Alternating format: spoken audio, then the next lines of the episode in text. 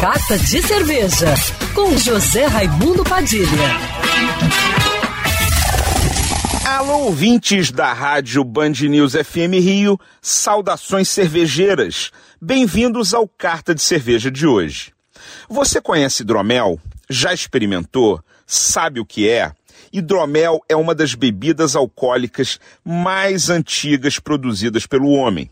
É o resultado da fermentação do mel dentro da água e pode ser saborizado com um grande leque de ingredientes, assim como a cerveja com frutas, especiarias, ervas e cereais em uma combinação infinita de aromas e sabores.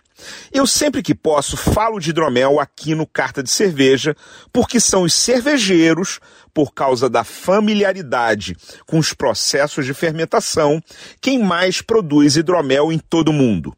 Até o BJCP, que é um dos guias de estilos de cerveja mais utilizados internacionalmente, tem uma seção dedicada apenas ao hidromel, ou MID, como se fala em inglês.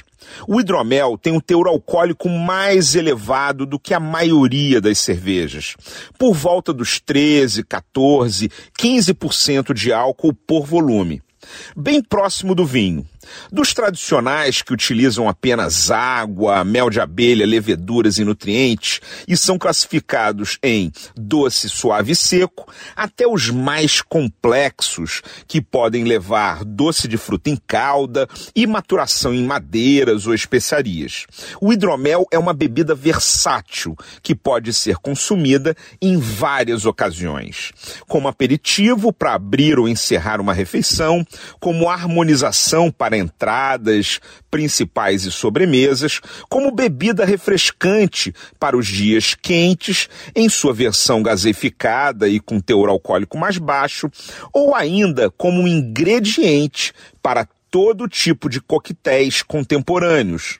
Se você ainda não bebeu hidromel, minha dica é a Hidromelaria Old Pony de São Paulo, mas que vende aqui no Rio de Janeiro, na Fonte Tap Station na Barra, com entrega para todo o Rio de Janeiro. Saudações cervejeiras e para me seguir no Instagram, você já sabe, arroba Padilha Sommelier. Quer ouvir essa coluna novamente?